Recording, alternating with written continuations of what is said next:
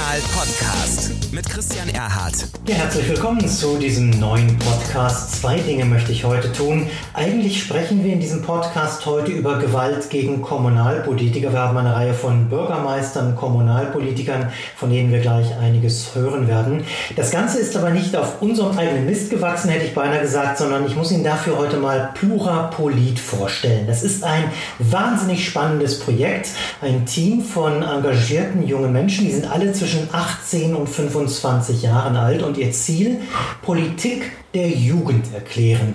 Das machen sie mit vielen verschiedenen Themen, mit kleinen O-Tönen, kurzen Sequenzen, aber, und das ist der große Unterschied, nicht wie viele Versuche ja zum Beispiel von Online-Zeitungen in der Vergangenheit mit Clickbaiting oder dem Versuch, möglichst flüchtig ein Thema mal ebenso anzusprechen. Und vor allem unterscheiden sie sich von diesen ganzen gescheiterten Jugendportalen wie Bento und wie sie alle hießen darin, dass sie Themen aufgreifen, die wirklich für viele junge Menschen wichtig sind. Die Portale Portale sind ja auch ein Stück weit daran gescheitert, dass sie einfach wenige Großstadtthemen doch aus einer Filterblase heraus äh, nur äh, aufgegriffen haben und dann doch nicht so in die Tiefe gingen. Und genau das macht Plurapolit, das schon mal als kleiner Spoiler, deutlich anders. Ich stelle Ihnen nämlich nächste Woche an dieser Stelle mal Plurapolit ganz genau vor. Ich spreche dann mit äh, Lukas Lambi hier im Podcast. Er macht die Kommunikation bei diesem gemeinnützigen Unternehmen. Ähm, auch da vielleicht ein Satz vorweg. Er sagt von sich selbst, ich freue mich hier was mit dem Kopf machen zu können, da ich handwerklich komplett unbegabt bin und zwei linke Hände haben. Na, wir werden da nächste Woche mal hören, was da alles Tolles im Kopf rumschwirrt und ich verrate Ihnen schon mal, das ist eine ganze Menge.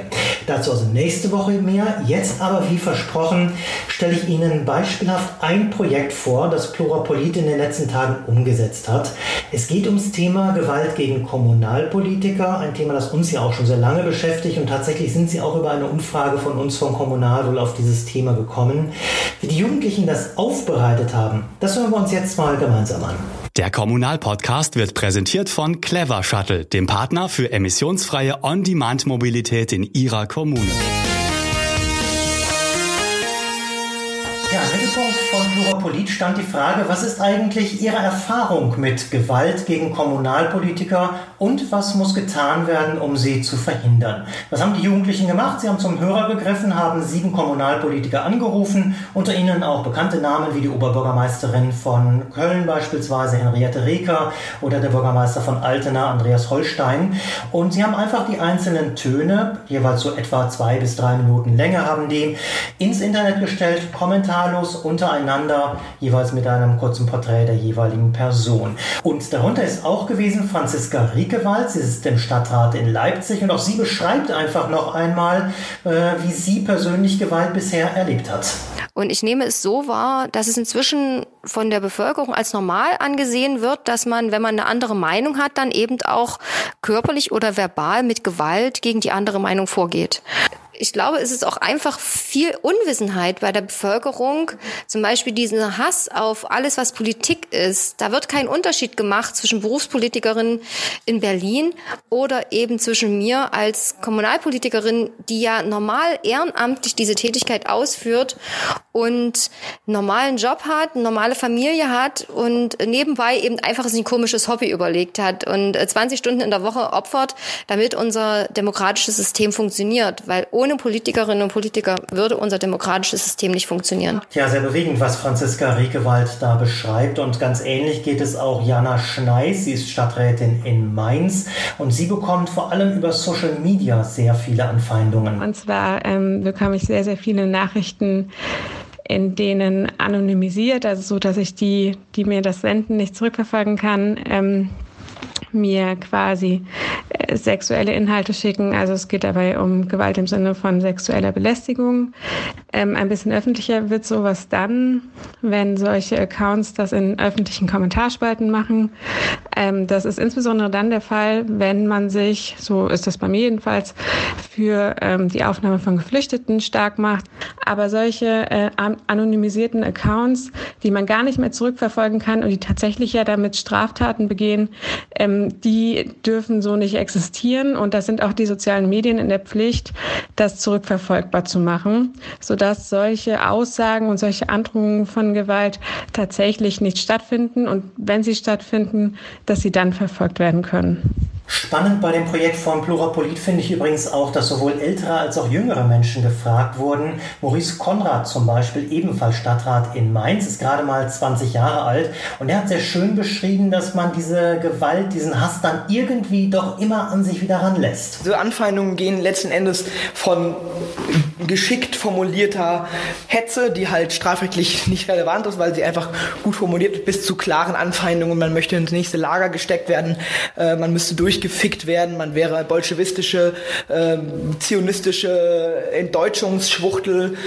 Und dann gibt es natürlich auch klare Morddrohungen. Es gibt immer wieder Leute, die einem androhen, dass wenn man sie oder wenn sie einen sehen, dass das dann ungünstig wird oder dass das dann eben blutig wird.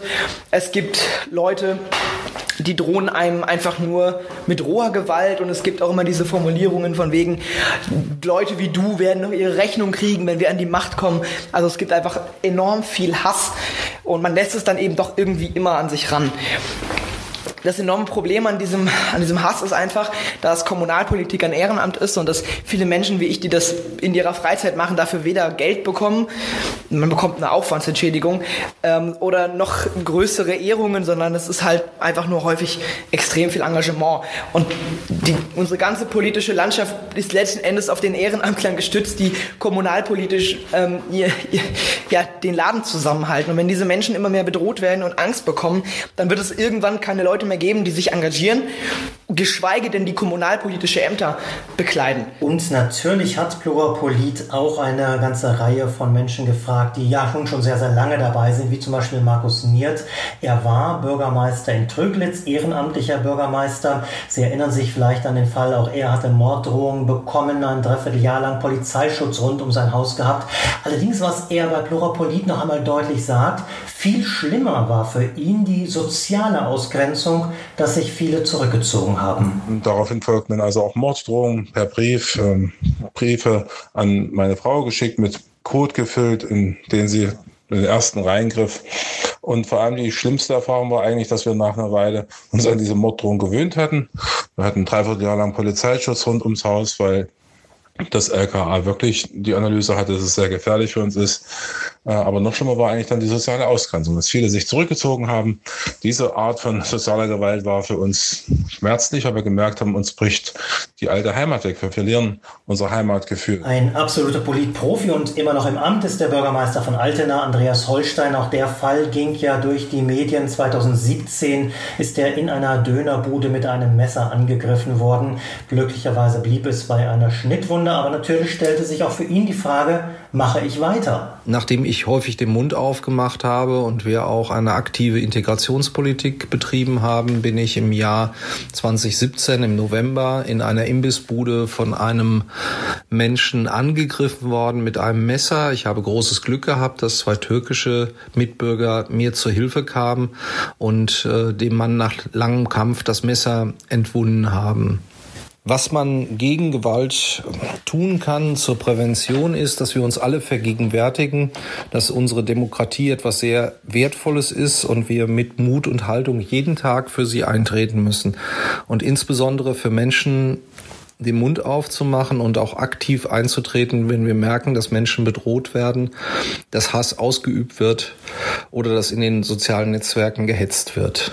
Eine Person, die übrigens ganz bewusst in den vergangenen Jahren nur sehr, sehr wenige Interviews zum Thema Gewalt gegen Kommunalpolitiker gegeben hat, ist Henriette Reker. Auch wir hatten mal eine Anfrage gestellt und sie bat damals darum, doch über dieses Thema nicht zu sprechen.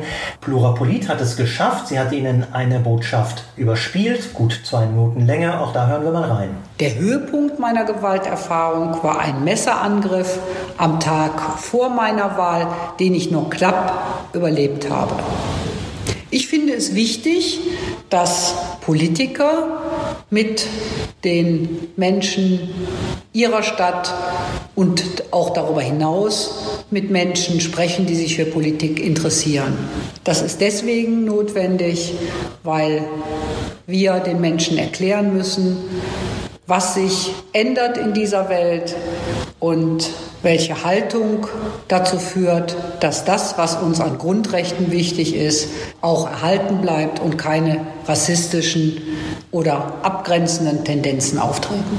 Ganz besonders beeindruckt in dieser Serie mit den kurzen Statements bei Plurapolit hat mich übrigens Tina Pannes. Sie ist Mitglied im Kreistag in Mettmann und sie geht auf die Frage ein, was können wir alle denn tun, um das zumindest ein wenig einzudämmen. Und ich finde, es ist sehr, sehr bedenkenswert, was sie sagt. Sie spricht nämlich davon, dass wir alle, auch wir Gemeinderäte, einen neuen Stil finden müssen. Ich finde, recht hat sie. Was muss getan werden? Das ist eine gesamtgesellschaftliche Aufgabe und ich glaube, das Ganze beginnt eben tatsächlich auch mit Respektlosigkeit gegenüber ähm, der Politik und ich glaube, dass dort äh, wir alle zusammenstehen müssen und dass auch dort, wo vielleicht in, erstmal nur in Kleinigkeiten ähm, eben diese Respektlosigkeiten ähm, passieren, dass dort widersprochen werden muss. Ähm, was vielleicht auch dazu gehört, ist aber auch, dass die Politiker ähm, wieder so eine Mischung aus äh, Stolz und Bescheidenheit äh, an den Tag legen. Also ich glaube, wir sollten als Politiker, die wir gerade ehrenamtlich ja viel ähm, Zeit und äh, Kraft für unsere ähm, politische, für unser politisches Engagement aufbringen, wir sollten da auch ein bisschen stolz sein und auch wieder erzählen,